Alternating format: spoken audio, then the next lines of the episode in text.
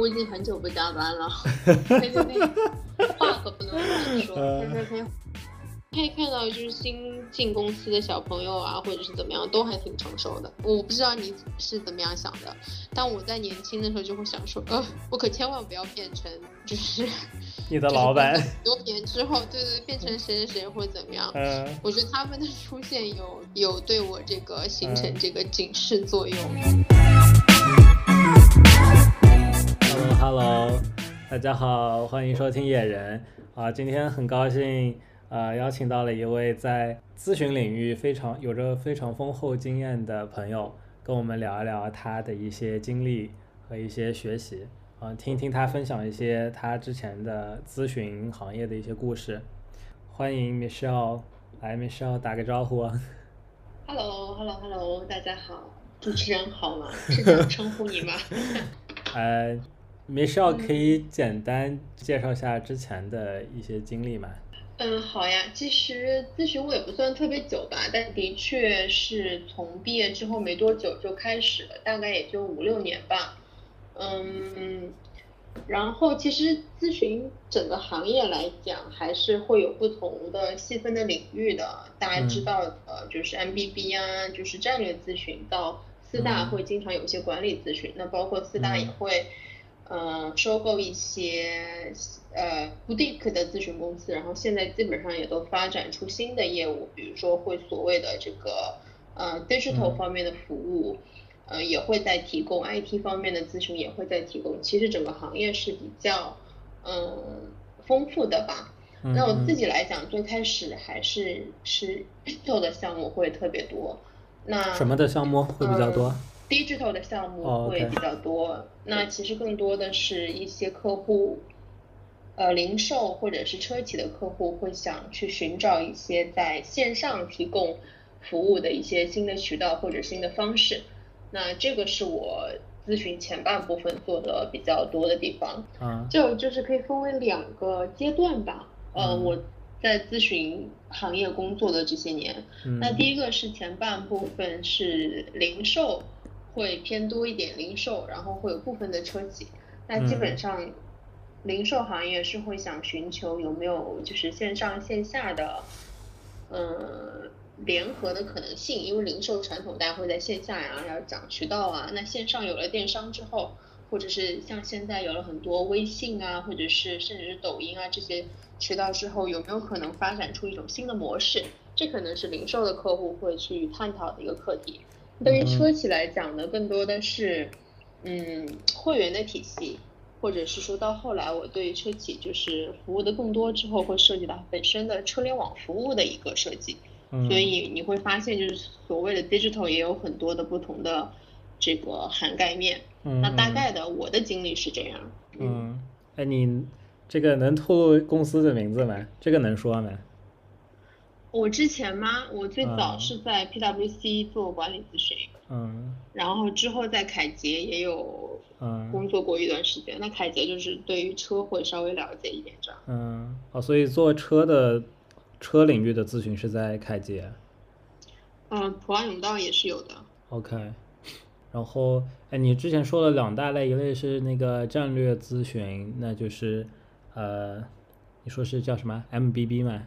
啊，对，就是传统的 McKinsey 啊、Bain 啊、BCG 啊这种战略咨询，更多的是企业层面的战略级的，包括一些呃收购类的呀，或者是说 market entry 之类的项目。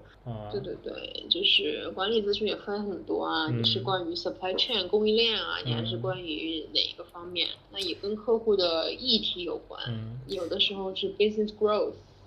这个商业的一个增长，有的时候我要去这个更多的开店，有的时候是我要不要拓展进一个新的渠道，嗯，就是议题是很多的，所以基本上你可以想象，就是客户，嗯，在经营上或者运营上有的任何问题，基本上都是会来问咨询公司的，嗯，大部分都是财务上的咨询，嗯，大部分的咨询都是跟就是他要怎么去增长他的生意有关，可以这样理解吗？那不一定啊，有的时候也是为了降低成本呀。嗯。有的时候也是为了降本增效架构啊。嗯。有时候也是为了重组这个架构啊，有的时候也是为了搭建这个集团内部的这个会员，呃，不叫会员，集团内部的这个，嗯，这个人呃 human resource 的 system 嘛，也都会有的。哦，对，那这个其实业务真的是东西还蛮多的。嗯，那这个真的是太多元了。那干这个咨询真的是啥都得知道呀。基本上是呀，你如果接到你嗯不太了解的，那你短时间内嗯就是去了解这个行业呀。嗯但我嗯，但可能有一个背景是说，咨询本来这个行业我理解就是一个舶来物，所以说很多用咨询公司的，在上海起码我了解的就是外企会比较多，嗯，因为咨询的本质其实就是通过项目的方式进行智力的一个外包，因为你要嗯。在一段时间内搜集梳梳理大量的数据也好，或者是信息也好，进行嗯。一个嗯嗯清洗之后得出一些既定的结论，或者是嗯。证明，或者是证伪之前的一些这个预设，所以嗯。其实就是智力外包的这样的一个过程。哦，那智力外包，你们的这个用词非常的高端。并不是本质而已，所以其嗯。实我觉得很多呃本土的公司对于咨询的这个嗯。呃的来源来源或者是使用的方式会理解有误差，所以就是我嗯觉得大家对于咨询的这个工作本身会有一些误解。嗯。一的就是觉得它非常的高大上啊，就做一些 PPT 啊，或者是说都是跟 C level 的老板沟通啊，或要么就是，嗯嗯，出差住很 fancy 的酒店啊。我觉得嗯本质上是因为最早期的时候，咨询的行业的确门槛是很高的。像你们嗯像大家现在看到的很多工作的这些方法论啊，或者模型啊，嗯早期信息没有那就是没有那么透明，或者是高度不对称的时候，嗯就是你没有学习过这方面的知识，你就是无法去进入这个行业的。那嗯现在比较不一样了，就是说，第一门槛的确是在降低，第二就是，嗯，我觉得人才有也有过过剩的一部分吧，嗯，就导致我觉得其实，嗯，本身的含金量或者是各个方面的这个质量就会难免参差不齐吧。嗯，所以其实这个话题非常的宏大啦，但是嗯从我了解过或者我经历过的这个职场生涯来讲，我是这样的一个感受。嗯大家对他还是会有一些憧憬的啦，嗯因为比如说你对咨询会有什么样的就我对咨询的？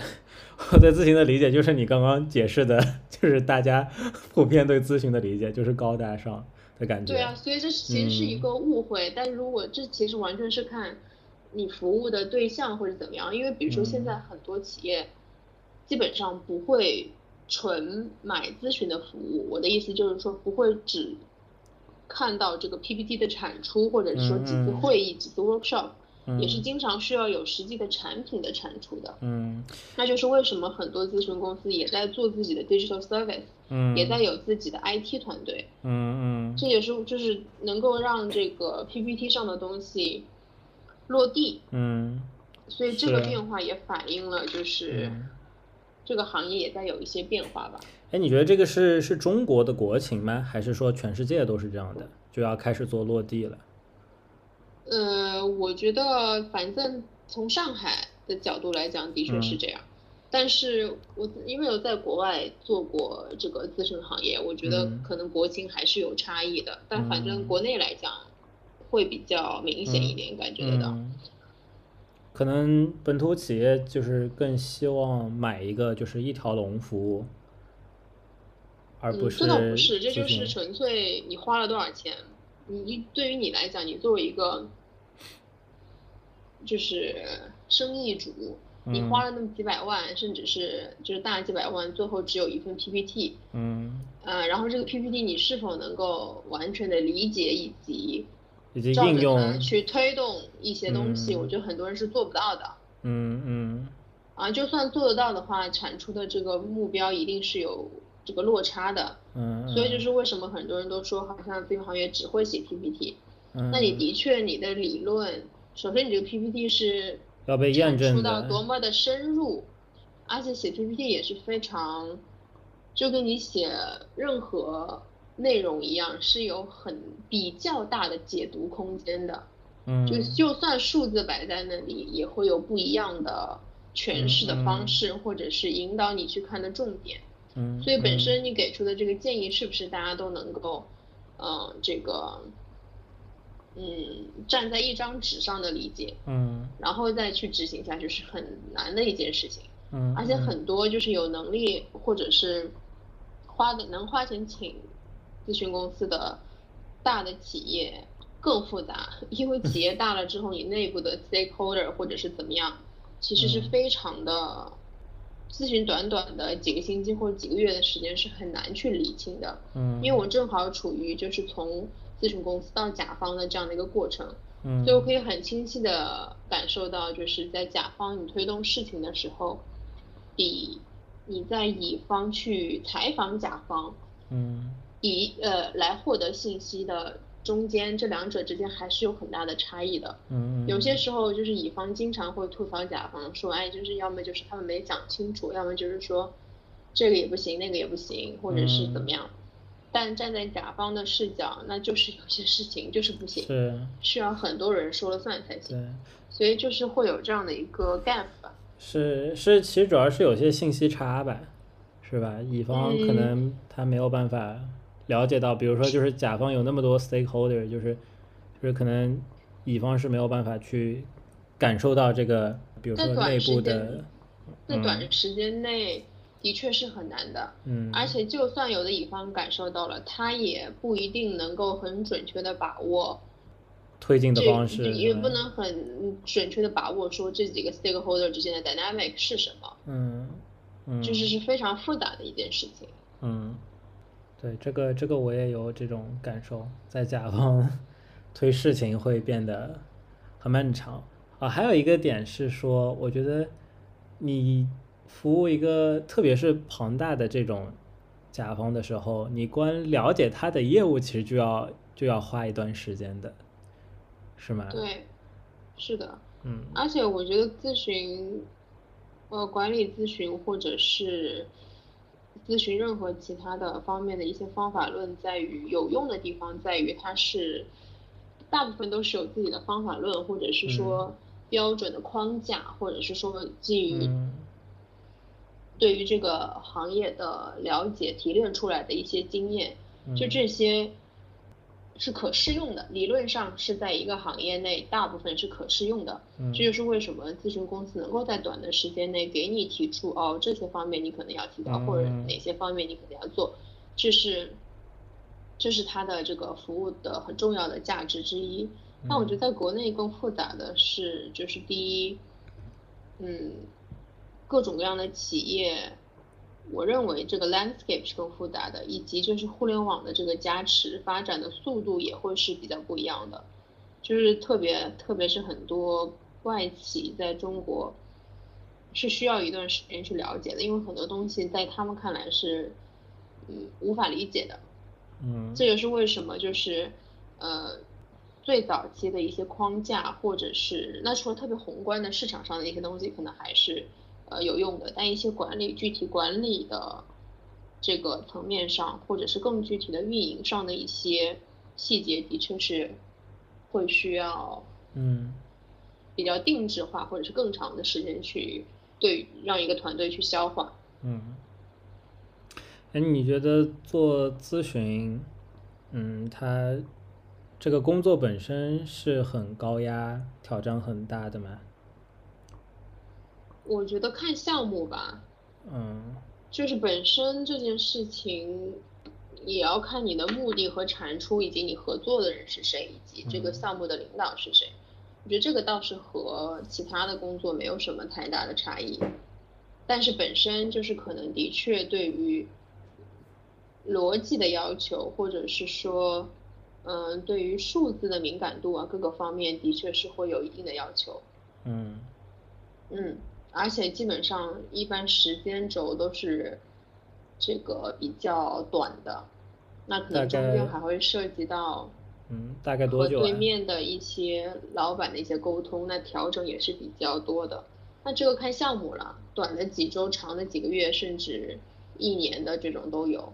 嗯嗯，嗯，会就是经常要去根据一个那种很小的反馈，就要马上做出一些反应嘛？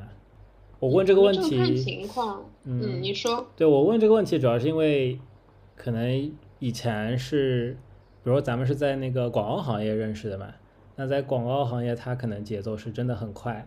我不知道是不是这种节奏也是存在于咨咨询行业里边。哦，我觉得跟业务的性质有关，就是创意这件事情或者文案这件事情，我觉得跟个人的审美或者是各方面的因呃联系会比较大，你很难你很难去量化。那对于咨询来讲，很多东西是有数字或者是说有证据去证实的。嗯。所以在真实性上或者在 fact 这件事情上是没有什么好说的，那只不过更多的时候会有一些就是 political 上的东西，就是哪些东西你选择性的去讲，嗯，或者是说你的逻辑是什么，你跟谁汇报的时候可能会需要讲什么，嗯，那这个有时候是会要调整的，嗯，那你们对存在加班吗？啊，还挺多的，之前上班的时候还挺多的，都有什么样的节奏啊？嗯，这个是有点久远了，我已经很久不加班了。呸呸呸，话可不能乱说。呸呸呸，话可不能乱说。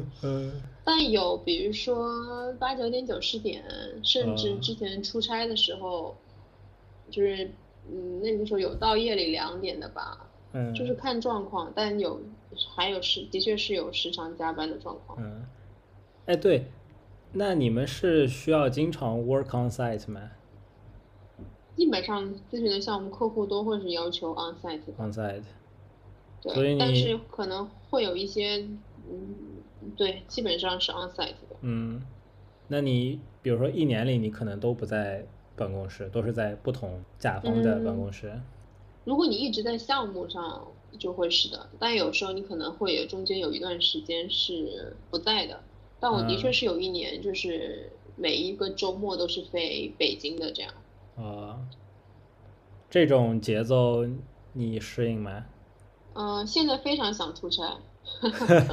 所以你还是会怀念这种。刚开始的时候 OK，刚开始的时候 OK。嗯。我觉得可能疫情有加加深我这个愿望吧。啊，被关太久了。对。但我我本人是 OK 出差的，嗯，因为我觉得在路上的时间，其实你还是可以干很多事情的，嗯，而且那个时间是你心安理得，不太被打扰的时间，嗯，OK，你完全不用出差吗？我没有干过这种，那让你出差，你 OK 吗？我挺向往出差的，我是完全没出过差的。但派到海南去可以吧？但但我不知道，就是长期处在一个出差的状态，是不是也会挺疲惫的？因为我我可能有朋友是跟我吐槽过，就是天天在出差是一件很累的事情。然后我是就没法体会到嘛，我就是很向往。嗯我本人其实刚开始还好，因为你的这个航航空的 mileage 啊，和你酒店的这种，是会让你有一种这个积分打卡的这种 获得感的。嗯。但我觉得跟你的生活状态也有关系，比如说你是有对象的，或者是你本来就喜欢在家的，我觉得可能会大一点。嗯。影响会大一点，但我是还好，只不过因为就是后面冬天北京又很冷啊，对吧？然后我觉得。一些小的事情会影响到你，但我个人来讲，整体上来讲是我 OK 出差的，嗯因为就像你开头说的，嗯，会见到一些不一样的人，它是一个被迫让你去社交的场合，嗯，因为现在我觉得大家都会越来越宅，或者是不太愿意花更多精力去认识新的人啊，但你一旦去认识了新的人，你会发现好像有一个抒发的渠道。我觉得这个是我的一个小发现，嗯，就是这个工作能让你拓宽你的 社交圈子。对，因为你会，特别是如果你基本上啊，就是咨询，你可能会有一个领域嘛，比如 TMT 啊，就是 communication 啊，和这个娱乐 entertain 呃，sorry communication 为主啊。然后 IT 可能是 IT 的行业，Finance 可能是 Finance 行业，Retail 可能是 Retail 的行业。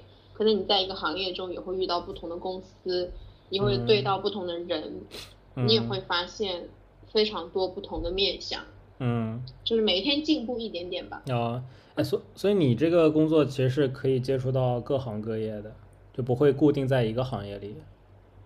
嗯，对，其实我这里也是零售和车车企见的比较多。嗯，因为基本上大家还是会希望，就是特别是你做久了之后，你还是尽量在一个行业累积经验嘛，对吧？哦。否则，嗯，否则这个本来。很大业务的一部分内容就是你向客户提供你看过的类似的案例，对吗？嗯。那客户也会去想说，OK，那这个你们的服务可能对我来讲是更，呃，更符合我需求的，或者更信任你。就是我觉得这也是另外一点。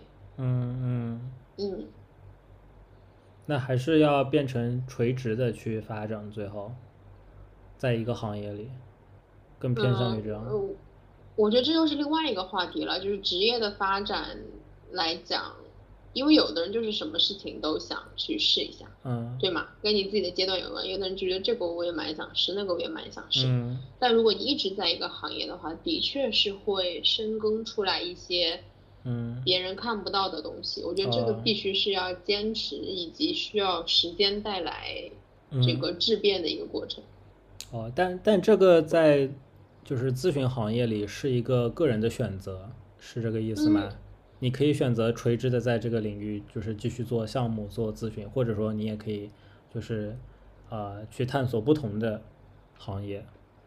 哦，我觉得这个我可能也要分享一下，就在咨询行业，就是你刚开始 entry level 的时候，嗯，就是小朋友的时候，也会是有项目的 leader 来挑的，嗯，他会为了一个项目来组建一个团队。他会看你的 expertise 或者是你的背景、你的专业是怎么样。刚开始你入进来的时候，可能各个方面你可能根据自己的兴趣啊，或者你自己推荐自己啊，或者是怎么样一些方式，你可能做项目会不同。但慢慢的，可能比如说你跟哪一个项目的 leader 关系是比较好，那他也认可你的能力的话，你可能会一直往这个方面发展。但可能的确存在你可能在这个行业，就是对于你现在做的这个。领域不太习惯，你的确是可以申请跳去别的组的，但这个时候呢，那就会第一，别的项目组会会愿意接收你，他也要衡量说你既然已经工作了一段时间在另外一个领域，你适适不适合我现在这个我现在的这样的一个项目，对吗？这其实是内部双向选择的一个结果。嗯嗯，不是说你一定能换就能换的，但的确是会有嗯不一样的尝试的这个可能性吧。你是属于哪一种呀？嗯，因为我倒是是横向的，因为这又涉及到另外一个概念，就是咨询里面的，一般的一些就是业务上的组织架构，一般都是纵向和横向的。纵向是我刚才讲的领域，就是行业，比如说零售啊、TMT 啊、Finance 啊、IT 啊，或者车啊。嗯。那还有一些横向的，那 IT 可能算横向的，比如说就是每一个领域都会涉及到 IT 相关的。这个业务，比如说 digital 这件事情也是跨所有行业的，嗯，所以第一也看你的这个 team，第二也看你的这个个人的一个 preference，第三也看这个项目的一个需求，第四也看这个领导跟你之间的 chemistry 以及沟通的这个结果，因为组建团队之前也会有一些这个你可以理解为提前的小面试嘛，然后也会有这个。这个 resource manager 调配这个人力资源的这个这个角色存在，所以它其实是多很多方的这样的一个，嗯，很多方共同作用后的一个结果。嗯，哎，我听说是不是在你进了咨询以后，他还是不断的在在找工作？其实，就是内部在找工作。但是因为一般进去的时候，你肯定会有事儿做。那只不过是大家都会想说，那这个事儿不是我想做的，嗯，他也不会就是没有项目，然后硬硬招人，这个情况也是不太有的。那会有这种，比如说你在内部面一个项目的时候，他会有这种几率被拒绝掉吗？当然啊，嗯，还挺就是，所以竞争也挺，还是时刻都在发生的。是这样的情况吗？但我觉得也没有那么严重啊，因为你因为衡量你的一个指标是也要看你的这个你是有 target 的，嗯，就你一年的 billable 的项 billable 的这个时间占你全年的时间的一个百分比，这个意思就是说你不可能一直都在没有项目的状态，嗯，就所以可能你有的项目你不喜欢或者怎么样，但是你你可能也会去，嗯。OK，因为咨询是按人天收费的嘛，嗯，所以就是你的这个时间，就是你在项目上的这个时间，就类似于你们的 KPI，反正就是这个时间，可以，这样理解吗？OK，小朋友是这样子的，老板可能会有这个 sales 的这个 KPI，哦，是感觉感觉挺 intense 的哈，是大部分时间都处于一个比较呃比较 focus 的状态吗？嗯，因为是项目制的嘛，嗯，就跟甲方会比较不一样，因为甲方有时候你可能就是没事儿，甲方是很细碎的事情，是你日常运营的事情。对对对，但乙方就是你一的有项目，或者是没有项目，或者是你在去卖项目的路上，嗯不太会有很中间的阶段。对如果你一直长时间处于没有事的，那那应该也是离这个被裁掉走，不远了。嗯，是我感觉就是可能乙方是主要是靠他是靠时间来赚钱的，所以就是可能会更多的嗯更多的比重会是在一个忙碌的状态，嗯，甲方。嗯就那个时间轴会拉的长一点，就你那个项目方你是卖东西嘛，你只要 sales 吧你一天卖到了，你一年的销售也可以啊，对吗？对，就就是这目标是你自己嗯定的。对，还有就是，如果你跟这个销售没有什么关系，你的工作，就比如说我，我的工作可能跟销售没有太直接的关系，就会相对比较啊、呃轻松一些。对，而且这也是为什么很多地方就是 KPI 或者所谓的 OKR 这种东西被很多企业采用嘛，对吧？嗯他还是希望有一个可以量化的东西来嗯。去衡量你的这个工作，嗯，否则第一就是员工也很非常的没有主观能动性，嗯。反正做不做好像钱都是这么多，你最后也不知道拿什么考考评我，嗯，对吗？对，然后给你一个目标，你可能反而会比较，呃，有目，就是有目的性，然后会比较积极，所以其实是挺，对，嗯，哎，你是怎么想到要进入咨询行业的？嗯，想了解一下就是整个商业运作的一个本质吧，因为很多无论是 marketing 的这个投放的结果啊，或者是怎么样，很多时候你只了解说 OK，人家就是要这么做，但这样做是不是合理，或者说为什么这样做？我觉得我比较喜欢，就我倾向于去知道这个原因吧。嗯，就知道那个源头。对，一开始做就是做广告的时候，就会有有这样的困惑嘛？呃，对啊，就是因为做的时候，我觉得就是有些时候你会觉得这个 brief，嗯，好像很不合理，嗯各个方面，我觉得可能到了咨询是第一，你可以学习比较系统性的这种方法论，嗯，那第二是你有机会去了解企业内部到底是为什么得出这个结论的，嗯我觉得也是，对，我觉得主要是这个。嗯，哎，有机会了解到企业内部的这些呃得出结果的过程，是就是会去和所谓的和 C level 的人沟通吗？当然不是啊，C level 的人就是很多运营层面的东西其实是不知道的。嗯，那是我觉得，我觉得应该这样讲，就是我刚刚说的不太准确，就是你会看到一整套系统，那这个系统会包括决策，就是，呃，会包括决策者，嗯包括中间的管理层以及下面的这样的一个执行的团队，嗯。就是你会看到完整的这个体系，你会知道说，OK，原来产出来的结果是这样，原来为什么要选这家 agency，、原来这家 agency，呃，为什么没有被选？嗯，就你会知道所有后面的这样的一个逻辑，嗯不只是说这个老板层你是可以对到的，你反而可能去了甲方之后，你没有办法那么直接的对到老板层，因为一层一层的这个汇报关系或者怎么样。嗯。其实你在咨询的那个层面是，呃，也可以看多多少少看到一些，但因为你主要对接的 sponsor，比如说哪个部门的老大，或者是很多项目都是总裁直接。来 lead 的，你可能会看到更多上层的一些东西，嗯，但你实际去做项目推进的时候，你会发现下面部门的也会有不同各各自各样的这种 agenda，所以其实是看到一整个系统和运作的方式，嗯，不是说就是单单一个点或者是一个角度的事情，嗯，那你了解到这个过程是是必须要就是 on site 的吧？呃，我觉得 onsite 肯定更直接呀。嗯。就是我觉得人和人之间的互动一定是面对面的。嗯。这也是为什么疫情，我觉得。哦。疫情包括线上办公是永远没有办法做到的一点。你说可不可以远程？可以。但其实你少了非常多的这种实际沟通或者是获得信息的渠道。有很多东西不是打电话说的。我现在是什么表情？是什么样的一个状态？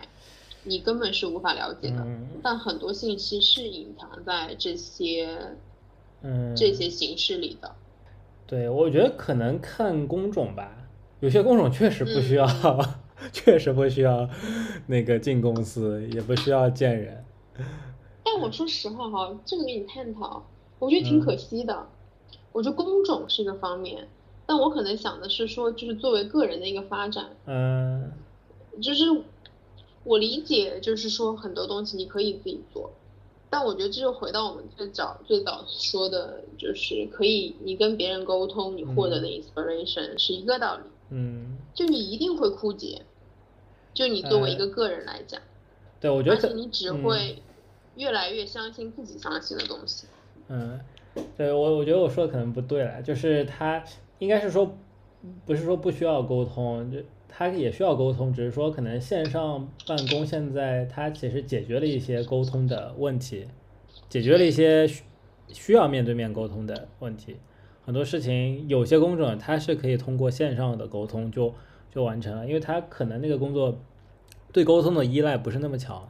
但这个就是那你说的另外那个问题，就是他可能就是缺失了一些，就是和人在面对面沟通的一些。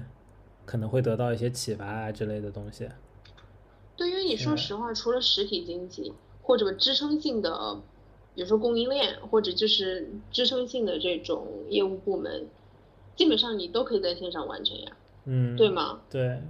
那我觉得这个世界远远不到于我们仅存在线上的那个阶段，就是这这是我个人的一个感受了啊，不代表这个其他任何的。这个 其他任何人，你怕被骂了是？这倒不是，我也不是什么 big name，应该有人听到你会想说，呃，这谁呀？但我因为我很就是，因为我是从感受方面去，个人感受来讲，我没有去经过验证。对，就是你你是 prefer，你是 prefer 就是有和人有这种 face to face 的交流的这样的体验。因为你会发现，就是现在网络上的信息或者怎怎么样，太碎片化了。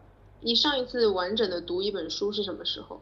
就很多人现在都没有办法静下心来进行完整的两页书的阅读。你会觉得哦，怎么这个书看起来好难，好难看，然后又开始刷手机。这个是这个可能我从来都有这个问题，所以我就不不不不归把锅甩到网络上了。我从小就就不爱读书，所以我 那我是聊错了对象。所以所以你是被这个影响了，是这个意思？我会有发现这个趋势，就是说本来要读书的时间，手机就会会会变成很大的一个阻碍。嗯。然后我觉得这个对智力 是有非常大的影响。就跟美国最早有电视的时候，大家就是说它就是，我不记得那个词怎么说了，但基本上就是说电视就是一个傻人。哦，这个没这个确实是的。嗯，对。手机现在 is the same thing。嗯，对，对吗抖音刷多了其实也哦，会会变傻的如果不。是为了工作，根本不会下抖音，太可怕了。是对呀、你看抖音吗？你现在？我看呀，我会看，就是我后面会发现，就是一看就真的停不下来。就是因为你无意识，我觉得嗯有时候可能也不是说你特别想看，你对就是你刷刷刷就没了。对你刷，你刚开始刷的时候是没有那么想刷的，但是你刷五分钟那个完全就不一样了，真的是停不下来。但你你有你有在抖音上买过东西吗？有，哎，买了啥？我买了个电脑架子，工作台，你觉得它的质量是好的吗？呃，还可以吧。但它就是纯纯因为低价吸引了你吗？没有，它是，我觉得这个是抖音很厉害的地方，就是它首先我我觉得它肯定在监听我，哦我，OK，就是他推他推的时候，就是可能是我在，我不知道，可能我我提及到这些东西，我有嗯。考虑在想买，然后反正我正好又看到一个广告，然后那个它的呃广告的内容给我感觉还不错，就是那个产品呈现啊以及功能啊，我觉得还 OK，、然后它就是推出来嘛，链接就摆在那儿。我就很自然的就点了一个下单，然后还有一个是我从来没有在抖音上下单过东西，所以那次就是正好确实也满足了，就是 hit on my spot，然后我就啊，要不是你要那个东西，对，正好就是确实正好是在我需要的时候，但是我同时也觉得很恐怖嘛。当然，他也不是第一次。对他也不是第一次这样做了，只是说之前我很很反感，然后确实可能没有那么需要这些东西了，只是我提到了一些这些相关的痛点，但我其实没有对那个产品有需求。但那次是真的是我确实在考虑要不要买一个，那他又推到，然后那个产品我觉得也 OK，看着也 OK，然后我就下单了，然后又觉得哎呀，我要不体验一下在这个抖音上下单的感觉。然后收到了吗收到了呀，还可以了那个产品 not bad，就是反正跟你在淘宝上买其实差不多的，OK OK，就是他是在监听，呃他一定在监听。我觉得太 可怕了。你你你是有做跟抖音相关的项目吗？哦，也是没有啊。哦、啊，对啊。好的，就是我以为是那个在那个有有工作方面的。会啊会啊，品嗯牌基本上都现在都在考虑抖音线上的一个销售嘛。哎，所以这个能能，当然了，就是之后我们也可以掐掉这些内容不放。就是品牌方是会去问，就是比如说抖音啊、买这些服务，就说啊，他是不是会去听用户的，就去收集用户的这个这个当然是不。可以的呀。就是你有个人信息法的这个保护呀，嗯，但是肯定是有广告投放的呀。对，但是我会我的意思是，他其实就是在干这些事儿，就是抖音就是在干这些事儿嘛。那就是品牌方去买这个服务的时候，他会知道吗？I mean，他会在算在服务里吗？抖音会这样讲，哦，他肯定是通过算法呀。对嗯？吗？它肯定是因为你刷了什么，停留了多长时间，嗯你是一个什么性别，你大概会怎么通过它的算法说，OK，我觉得你需要一个架子，嗯嗯 然后他就推送给了你。嗯对，所以我觉得就是每一个人就都是韭菜就对了，嗯嗯，就是你你没有不存在真正的信息的保护这件事情，反正其实都已经在网上了，只不过谁卖给谁而已。对对，挺吓人的。是这样讲，对，就是我们出卖我们的这个信息，换取一些便利。对对，对，我想起来之前你分享那个电影，那个记录呃那个 Netflix 哦那个，我忘了名字了。对对对，我也不记得了。嗯，反正就是就互联网公司怎么收集用户信息的，就还挺震撼的那个。对，我觉得就是的确是这样。回回到你的工作，呃，你之前的几份工作之间有没有什么不同啊？几份咨询工作之间？本质没有不同哎，但的嗯确就是你合作的人或者是客户比较不一样，嗯，那主要是这样。嗯，那你呃，就是换公司的原因有什么吗？嗯，我觉得和你的这个业务本身的一个状态，以及你团队的一个状态吧，我觉得是比较大的影响。就合不合得来吧，或者是觉得嗯大家的这个、呃方向是不是一致的吧？嗯啊，再就是所谓的待遇嘛，还是综合衡量的一个结果。哎，但是你们这个工作模式应该没有固定的团队，我理解。但你还是有直线这个 line manager 的呀。啊。就是还是会有你的这个 mentor 之类的。OK，哎，我很好奇啊，你们这种工作跟直线经理的关系是怎么样的？因为你大部分时间其实是在呃客户方对接客户的经理，那你的直线经理整个团队在对啊，又不是你一个人在对。哦，而且项目会有项目经理啊，一般都是会统一窗口的呀。哦，所以一个项目会是同时几个人同时参与？看看客户有多少钱吧，以及这个项目要的这个时长，看配备什么样的人。但但配的人，我理解会是每个项目都会不一样。当然啊，你是初级的 senior 的，还是说就是管理层的？就是每个人的时间和那个都是不一样的呀。对对对，我的意思是说，就是你就你的同事是一直在变的，是这样的吗？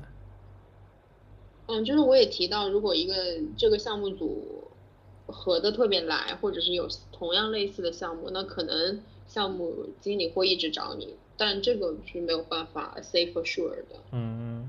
你会和不一样的人合作。嗯，对，我就想说，那其实这种，呃，有可能就是你的同事不定的情况，就就很不很就不太存在一个团队的气氛，或者团队的 chemistry，因为他可能就没有一个固定的团队。但你一个行业或者一个 unit，你相当于是有一个大的团队的呀，那个里面大概会有一些人，就是你们还是会定期。认识的呀。OK，好的，那能讲一讲，嗯，咨询管理的做咨询管理的一天的 typical 的一天一般是如何的？如果有，如果在客户那边的话，基本上那就是九点起来吃完饭，然后一起去客户那边。开始一天的工作，然后你看跟客户汇报的时间或者会议这些时间点敲一敲，然后大家一般会是分工负责哪一块儿，然后到某个时间点，大家是可以聚集起来把这个报告放在一起看一下有没有什么问题，然后需要改的话就改，不改的话就是往下做，然后其实就是正常的工作的这样的一个状况。嗯，可能会有一些变化，就是跟客户的会议啊，或者是有没有一些什么问题啊，或者是有些其他的事情。那可能你作为这个项目经理或者是其他的这种职位的话，你可能有些时候是一次看好几个项目，那可能就是会更忙一些。嗯嗯嗯，对，但大体上工作是这个样子，基本上就是开会讨论、一些 PPT、汇报。然后一直在循环。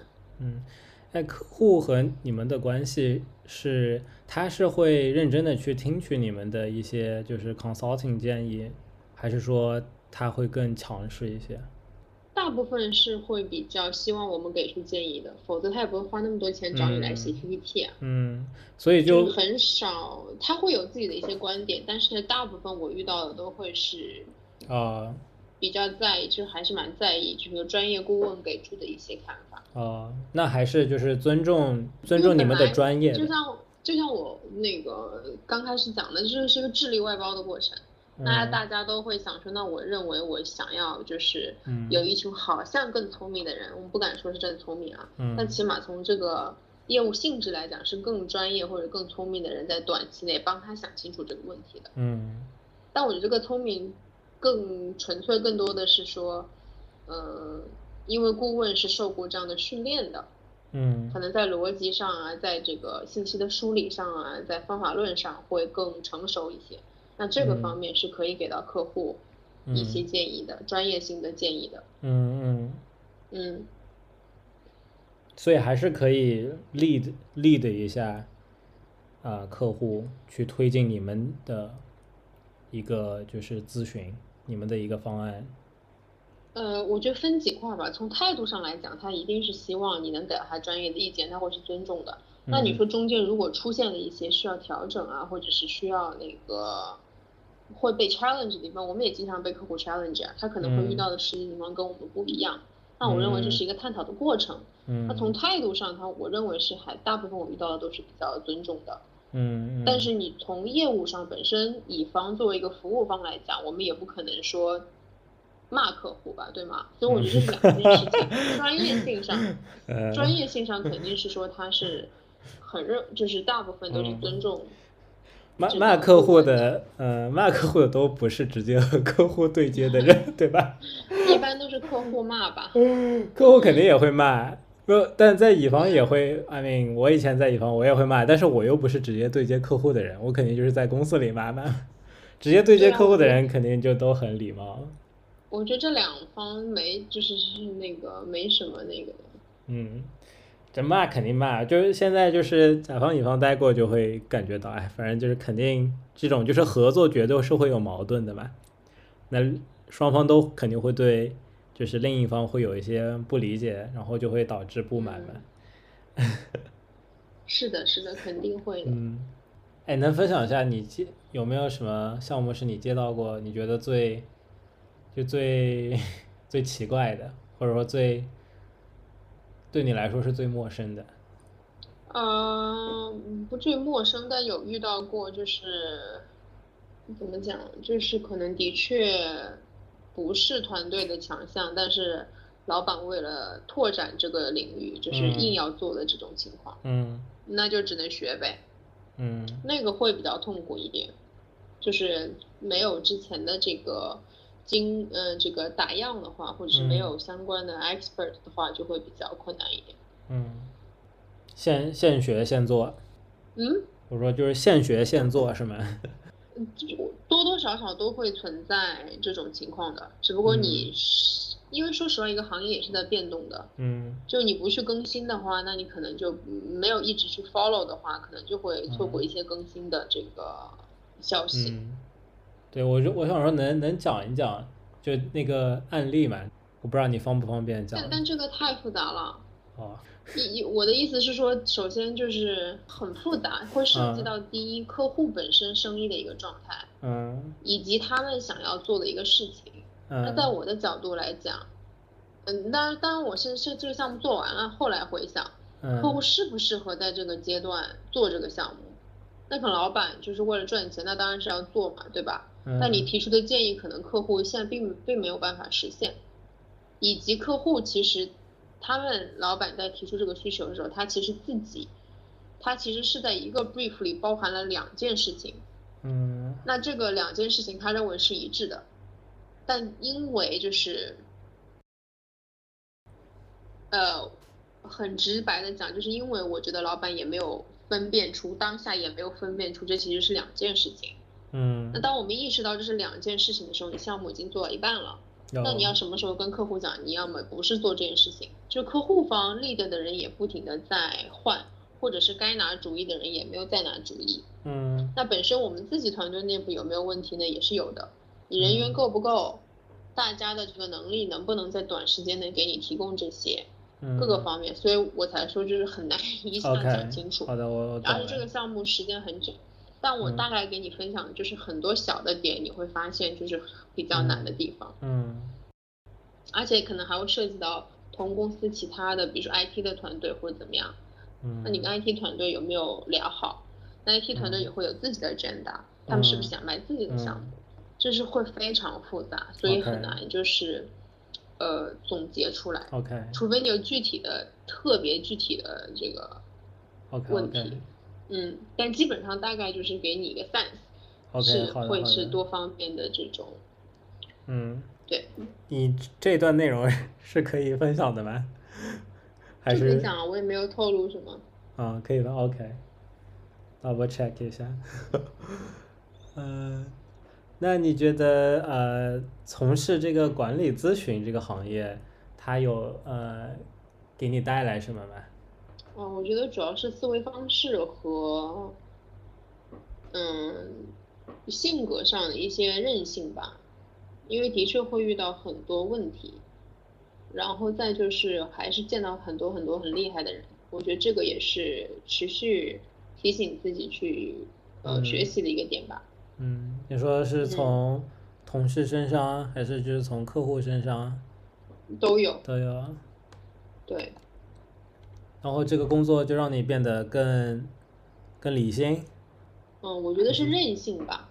我觉得人就是，我觉得就是，因为我觉得大部分情况下你应该都不是快乐的，就是会 时不时的会出现点事情。等一下，等一下，你说人大部分情况下都是不快乐的？特别是工作中吧，可能大部分人都比我快乐。嗯。我的意思是说，你可能会对大家可能会对这个困难或者是痛苦的时候应激反应比较大。你的这个留下的印象会比较深，嗯，所以我觉得经过一些挫折之后，如果你呃 endure 了，或者说如果你克服了，那你可能成长了，嗯，成长会更多一些，是这个意思。啊，就是这个工作是一一直让你在就是快速的经历挫折，然后让你就是吸收成长。挫折是很大一部分，但是的确会给到更多挑战。呃，我觉得挑战可能更这个更准确一点，嗯，因为我觉得挫折是很 personal 的一个，嗯，就挫折是可能是 是是一种挑战失败的结果，对吧？有些不一定是，可能你就是玻璃心的，对吧？人家也不觉得是什么，你就是玻璃心。我觉得挑战可能比较准确一点，嗯嗯。挫折是你有情绪性的东西在里面，是。那可能你因为你的水洒了，你就挫折的不行。嗯。那我觉得这个不应该成为一个讨论的重点，特别是对于一个工作来讲，我觉得更多的是，它可能带来了挑战。那你为了去完成它，需要经历一些嗯比较困难的事情。我觉得这个是好的。嗯。嗯。让你变得更坚强了，我觉得是吧？可能就是更皮实一点吧，我们接地气一点吧，嗯，就是就是更粗糙一点吧。我觉得就是脸皮厚一点，就是心脏强大一点吧。嗯，以前以前不强大吗？我现在其实可能也没那么强大，只是相对而言吧，相对而言。嗯，那他对于你就是在。进入到甲方的这种工作状态会有帮助吗？嗯，我觉得跟甲乙方可能没差异，因为他培养的是一种思维的习惯和一种做事的方式。那可能会到甲方可能会要有一个业务思维上的一个变化，就是不像项目制，就是乙方的项目制是有很清晰的时间以及交付物的。那甲方可能有时候。有些事情就是没有没头没尾的，那我觉得这个对我来讲是要花时间去适应的。嗯，对，甲方 就是这个做完了就就要开始迭代了。或者 是说老板有一些想法，他也不会跟你讲说为什么他有这些想法，他就是说那你要不要做一下这个？哦。就是，但是作为乙方，特别是咨询公司做项目来讲。就你的目标是会拆解的非常清楚的，因为公司是要按照这个来收费的。倒也不是，就是你解决一个问题，你肯定要先把这个问题问对嘛。嗯。收费主要是看时间了，看人天。嗯。嗯。那但他他首先肯定是项目制的吧？他不会像在甲方内部一样，就是陪着你，对吧？就是。对啊，是项目制的呀。嗯。他肯定是把这个项目是确定下来，然后才开始。它就会比较容易定定量，会比较容易定量一点。其实有些时候也是，就是那个 brief 不清晰是吧？客户的一些 service 也会有一些免费的这个服务的提供。嗯。但我觉得甲乙方的差异是说，的确甲方就像刚才说的，会有一些没头没尾的事情，可能这件事情做了，并不是说能够推进一个项目或者是怎么样。它就是一些人际上或者是 political 上的需求，嗯，会复杂一点吧，嗯，嗯，那你对乙方也不是对乙方，你对咨询行业的那些时光会怀念吗？嗯，我比较怀念的是这个探讨和研究的过程吧，就是和大家。对于是不是在咨询，我觉得是还好。嗯，我觉得是那个就是工作的那个氛围和大家去解决事情的一个方式，我觉得还是学到很多的，比较高效的。甲方可能会更隐晦一点吧。是因为就是不同的 function 吗？呃，就是内部组织架构的 function 导致的。这是一部分，对。嗯。的确，你的架构各个方面文化也不一样，很难这么去这个对比对。嗯。也有就是氛围，特别是创业啊，或者是 IT 型的公司，也有氛围比较像乙方的那种，嗯也有吗？我觉得应该是有的。只不过我的经历来讲是会比较不一样。我觉得是不是公司小小体量小一点的时候，都氛围都还可以，但你这个人数上去了，就就必然会形成一些。会的，大公司肯定会更麻烦。嗯。是的。我说你会想去小公司还是大公司啊？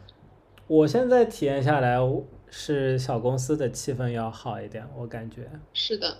会的，嗯，对，所以就是可能有的人会觉得想要大公司，他也不在意这些，那可能有一些人就会觉得小公司比较比较开心。对，就人多了，就是你就不可避免的会形成 layers，然后沟通成本会变高，所以矛盾摩擦就肯定会慢慢的就是增多。会。就是很明显的，然后人越多嘛。对，然后甲方我觉得比乙方会更明显一点。对。就还是他的呃这种商业模式导致的，就就这种乙方他是提供服务嘛，所以他还是人再多他也是都会有一个一致对外的这种趋势，我感觉。所以内部的话。相对相对来说不会那么复杂，就都是同一种 function，因为，就比如说一个咨询公司很大，它有几百号人、几千号人，但是它的就都是，比如说大部分我我我我不了解，我说的不对，你可以告诉我，就大部分都是 consultant，百分之八十的人可能都是 consultant，但是一个甲方内部他可能就是，他可能有对吧，ten percent 的人是 consultant 出身的。然后他做一个工作，然后他还有做供应链的、做销售的、做产品的，就各种各样的部门，财务部门，然后这些部门之间它就是一个协作关系，它也不存在谁是谁的呃甲方，所以就会这种，它就更这个关系更多元一些。嗯，我觉得可能我自己的感受是，我觉得企业文化是最重要的。因为你不管你是甲方乙方，你都是要卖东西的，只不过你卖的东西不一样。乙方也有很多不同的 BD team 呀，我们也见到很多 service vendor，就是内部的 BD team 在打架的。我觉得是跟企业文化和老板的这个风格，而且很重要的另外一点是你的职责划分和你的 KPI 的制定。嗯，我觉得这三点，我觉得是我自己认为决定了一个公司整体的。人和人之间沟通的一个基调，决定了大家愿不愿意分享资源，愿不愿意开放，以及什么样的一个氛围。因为公司企业文化决定了你基本上招来的人是一个什么样的个性，所以我觉得这个影响其实是蛮大的。嗯，就比你想象中要大，因为仿佛它像一个口号。但其实你去体会的话，你就会发现什么样的公司的调性招什么样的人。嗯，对你，你服务过那么多企业，他们是都会有一个非常明显的呃文化差异的吗？我觉得会有明显的特质吧，就这个企业的老板是什么基调，然后部门是什么基调，我觉得会有很鲜明的特征。嗯，就同样是车企本身这个企业的背景是怎么样？嗯，也还蛮不一样的。哎，车企有有什么文化吗？完全不了解。具体的企业了呀。比如说，你能讲你具体你服务过的 那一个那一个企业，他们有什么特点吗？我觉得你可以用本能去感受。你觉得你个公司是在意 innovation，还是他更在意 stability？我只是纯纯举例啊。嗯。在 innovation 你招来的人和你在意 stability 以稳重为主的人招来的人，我认为是性格上或者是大部分不敢说每个，大部分都会是比较不一样的。我觉得这是一个很本能的东西，就是你吸引，就是这个公司也是一个人的话，他吸引的是什么样的人？嗯。那自然而然的，你就会发现，OK，你的团队大概是什么样的人？嗯。是。这是我感受了。嗯。嗯。所以，因为我觉得做任何事情，其实最终归根到底还是人。嗯。就你招的这个人，或者你合作的这个人。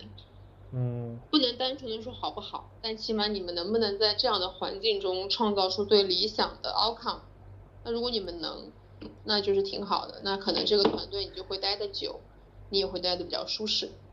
那可能一个人就特别聪明，特别的这个 aggressive，嗯，那可能就不适合那种特别 friendly 的公司。那你说他不优秀吗？他也挺优秀的，但就是这个不是就是 vibe 是不对的。所以我觉得这个是我比较在意的，因为我本人也是比较看重就是合作的人。嗯，我觉得大家都应该会挺在意的，毕竟是你要长时间和和他们打交道嘛。所以可遇不可求嘛。嗯。要不然怎么大家每天都是吐槽呢？我很少听人说啊，我今天好开心啊！我跟你讲一下，我们公司有一个特别棒的人。我如果如果某约饭的借口多一点的话，我觉得可能世界会更美好。大家都是说啊，我来跟你吐槽一下我的这个呃 B B 同事，不啦不啦，没有人过来说好开心哦，就是我过来跟你讲一下，我今天遇到一个神仙同事，那可能有啦，但是我觉得这个比例相对少一点。我觉得我觉得是你遇到一个好同事，好像也不会去说，就反正大家就只是就是。比较有默契的，就是一起讲讲话啊啥的。啊，对，那你就是是有默契嘛？但你遇遇到一个好的人，多么不难得啊！那我一定大肆宣扬，好不好？我第一份工作遇到的老板，嗯，就我跟他现在都有联系啊。啊。遇到好的人，你是很难，就是随着你遇到的人越来越多，我会觉得就是好的人真的是非常非常少。就是可遇不可求，你不可能指望说谁一定你就撞到了，你就是那么好。大部分人就是芸芸嗯芸芸众生而已了。嗯，我我是这样的感觉啊，呃，聊得来就是性格，嗯，融不融洽是挺难的。就有些同事、老板啊什么的，我可能也不觉得说他们这个人不好，但我能感觉到我和他们真的是聊不来。就这种就是挺尴尬的，然后我是有过这样的经历。因为我觉得在工作上，我可能不再那么在意，就是你有没有去或者怎么样。就如果你工作能力本身上我是认可的，我很好跟你合作。就我认为就是在职场上我能学到东西的一个点。但如就是你，如果你是一个特别好的人，但就是你只是嘻嘻哈哈，好像跟谁都能喝酒，或者是聊在一起，纯说职场上啊。就我觉得我也不可能，我也不会刻意去跟你成为朋友。嗯，我认为职场生活还是两件事情。就我觉得职场上我还是会看你能力的，就可能你能力特别强，然后但是你性格上可能难以相处，我是可以接受的。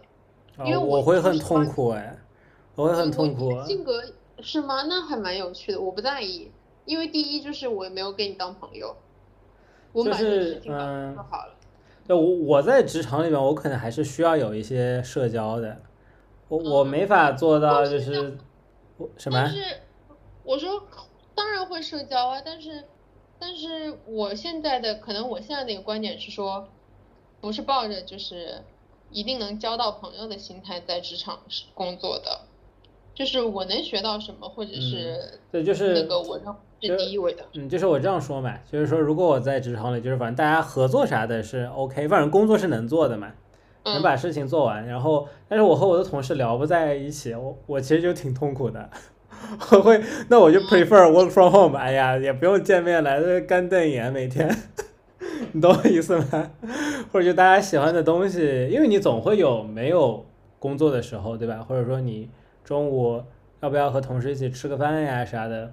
那这种这种时候你会发现，大家其实没有那么聊得在一块儿。那我就还，那我去公司上班，有些时候我就感觉跟我一个人在家上班其实没啥两样。哦，因为我可能我可能比较冷漠吧。我的冷漠是说，我的冷漠是说我是可以有呃工作社交人格的，就我都可以聊的。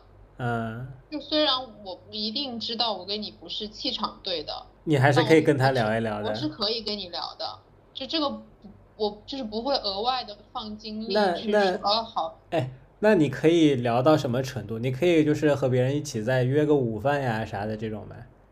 可以啊，也可以的。嗯，就是就聊工作嘛，就你可以问他，那他工作怎么样？就我认为我可能对对我来讲可能没有你就是影响那么大。但我觉得肯定会有很多像你这样的人，就是需要这种，我觉得这很正常。对，就是你会希望有个 buddy 在 office。会吧，多多少。嗯。我觉得你不至于你。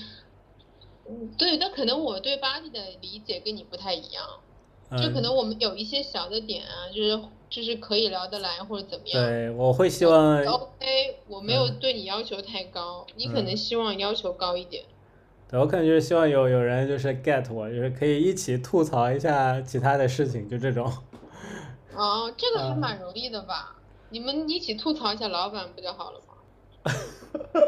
这个。那你不行吗？I mean, yeah, sure。我觉得就是，但是 other than that，可能其他的你会发现就是大家。的确，我觉得所以就是可能大家在职场上的需求都会比较不一样。嗯。嗯，那你有经历过那种很痛苦的这种职场环境吗？就是，就是有啊，就是同事关系 wise。我觉得关系就维持正常的关系吧，但你知道，就是也不太，同事其实都还好。我觉得之前在乙方的时候，可能还是客户跟客户的一个关系。嗯。但我不会让自己停留在那里太久。嗯。就没有必要每天去想说哇，他好差劲啊。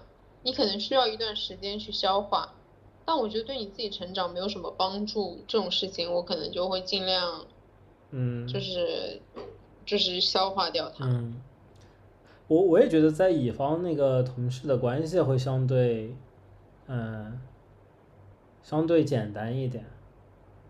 嗯，就可能就是因为大家都在就是共同的敌人，which is 客户嘛。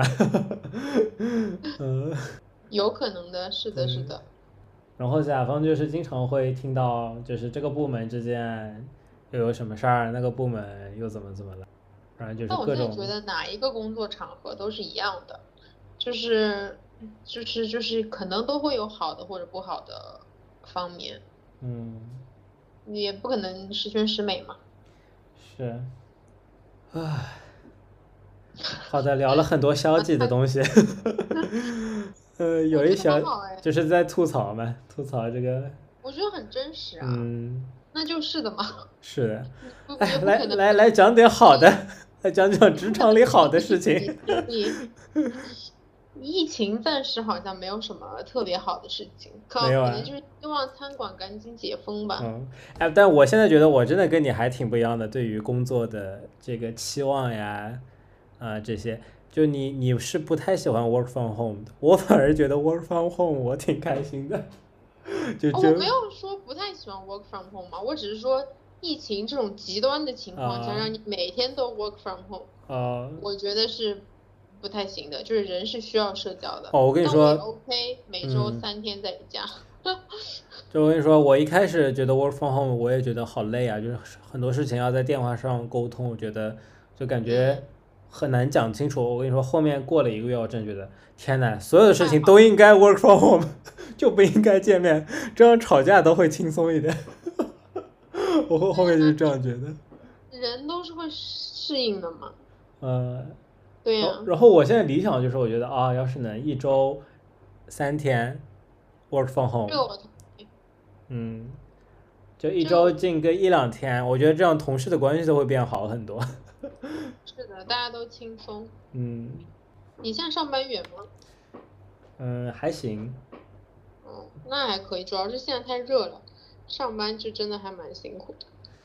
呃，我主要是上班，嗯，现在不是我们不是百分之百的复工嘛，所以你去的话，大概率有可能只有你一个人，或者就你们团队就只有两个人，就是这样的情况，所以你就会觉得，我靠，那我干嘛不在家里跟你们打电话？我来公司也是和你们打电话。对，估计过两周基本上都要全员复工了吧？是，你们呢？你们是全是怎么样情况？现在？完全 work from home 吗？天吧，估计在之后，不是今天清零了吗？估计在之后也都要全员了吧。嗯。但你你是还没有进过公司吗？没有，我们一周进几天。哦，就也是没有要求的，就是看你自己。嗯，尽量吧，还是有要求的。哦。嗯。我们我们是大家想进公司的可以报个名。嗯，对。那我们到公司就是一片一片空白，没有什么人。然后再加上，如果你的 body 不在，你真的就是完 完全没有完全没有话讲。我跟你说，所以我可能就去一会儿就走了。约一下。什么？可能要提前约一下。对。你还有什么什么你想补充的吗？有什么其他想要吐槽的吗？吐槽的没有了，你不是说太消极了？嗯，但但我可能可能我想多了，因为你觉得还好就行。不，那就讲一点积极的吧。我是觉得，我觉得现在就是小朋友都还蛮成熟的。然后你在说你的下属们？就是你可以看到，就是新进公司的小朋友啊，或者是怎么样，都还挺成熟的。In what way？我觉得他们是就是见就是从小，他们一生下来就是在互联网的时代呀，嗯，就我觉得他们信息获得的这个能力和这个啊和这个熟练程度，那个我认为都是很优秀的，所以你跟他们聊一些东西，你会发现哦，他们好像特别有自己的这种这个主见，或者是有自己的一些想法，所以我觉得也很有意思。我觉得工作可能。我觉得我提这个点的原因，是因为我觉得他们也经常会让我，就是反思我自己。嗯。因为你，我不知道你是怎么样想的，但我在年轻的时候就会想说，呃，我可千万不要变成，就是你的老板。多年之后，对对，变成谁谁谁或者怎么样。嗯。我觉得他们的出现有对我。有对我这个形成这个警示作用。你说的这些年轻人是多大的？零零后吗？但差不多九五后开始，零零后也都出来了，对呀。嗯。就我觉得，就是让我提醒自己，就是有一些，就是一定是 open minded，因为这件事情很难，特别是当你就是工作了几年之后。嗯。我觉得这个也挺好的。你你的小朋友到底是因什么事情啊？触动了你？其实没有具体的事情哎，很多时候都是不同场合下的一些聊天啊，或者是说沟通，就你会发现他们好像比同龄的之前的我会就是会更成熟一些，无论他们对于职业的。职业的一个认知，或者是说，甚至他们就是在理财上的一些想法，甚至是说他们对于社会问题的一些看法，哦，不是对错的问题，但是我觉得这个维度或者是说深度，可能之前同龄时候的我是也没有去想的，比比我们同时期的时候会走得更前一点，前前不前我不知道，就是我觉得我的意思就是因为那个时候可能我们不会去想这些问题。就可能是工作一段时间以后才。有关系，对，所以我就深刻理解到，可能一代更比一代强是是是是有道理的，避免的事情，是个自然规律。那是好事儿呀，那也是好事儿呀，嗯。所以你就会一直提醒自己说，OK，就是哦，你现在是属于 要一直提醒自己啊，open-minded。对，我觉得是这样的，其实就呃。不一定非得是上一辈教下一辈嘛，对吧？其实就是你不用把这个辈分年龄作为一个衡量标准，就是每个人就就是反正都可以去有值得学习的地方。是的，同意。然后我刚想说什么，因为我接触到的九五后不是很多，但我之前有印象。年轻多吗？嗯，肯定有的，但是我们团队整体年龄其实没有，对，都是九零左右的。反正我就是一个中位数吧。可以可以。嗯，然后不会。对，所以就是那个 Gen Z 可能没有怎么没有怎么接触，但我之前在那个也是在一个咨询了，短暂的待过一段时间啊，有一个 intern，然后他就给我感觉是挺活泼的，反正每天给我开玩笑，但是我第一反应是，他完全不把我当回事儿，我就是这种感觉。他们有这种心态，就不太会。被年龄或者是职位，对，觉得说我好像应该对你怎么样？对，关键是他很过分的是，他经常嘲讽我，你知道吗？他就是他叫我 senior 的时候，他是很嘲讽的，他说 senior 这个东西怎么？然后他说哇，我说你真的有点过分。是的 虽然我我也没有就是说要你。就我不觉得我有要他什么尊重我啥，但是我但是他说这话我就觉得 有一小点火，但后面就是又觉得他还是好笑的，就是有点好玩。对，所以我觉得你在之后可以再去认识一些年轻的朋友，我觉得会更多有趣的这种事情。嗯，是的，我觉得我刚就是入职场的时候，我是挺胆怯的，就我肯定是不敢跟老板开什么玩笑的。是的，特别不一样，新一代的这个。小朋友，嗯，说零零后整顿职场，哎，对我刚也想说，我看到那个最近看到很多这个文章，我觉得真的挺好笑的，真的，这个挺值得学习的呀，我其实挺挺支持他们这种的，是的呀，我觉得职场确实有很多就是不太好的习俗？的确的确，嗯，需要有一些破局者过来。他们不是说现在都很多公司都成立了一个 零零后的管理组吗？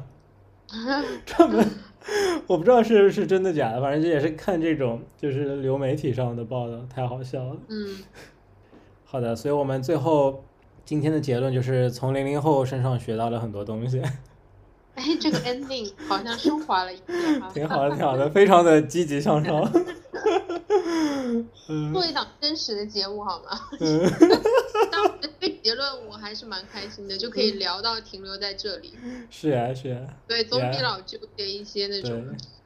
向向零零后致敬，学习。那以后我们争取找一个找一个零零后来来采访一下。对，我觉得可以。我觉得你下一期就可以找他们过来讲一下。零零后我可能真的不认识，只有那个。我觉得就是。可能就是更年轻的九五啊，九对，我可能，对我觉得可以聊一下，我觉得可能也可以带给你一些不一样的看零后怎么在播客上嘲讽我，那下火了，你知道吗？那个播客聊一半就不聊了，强行掐掉。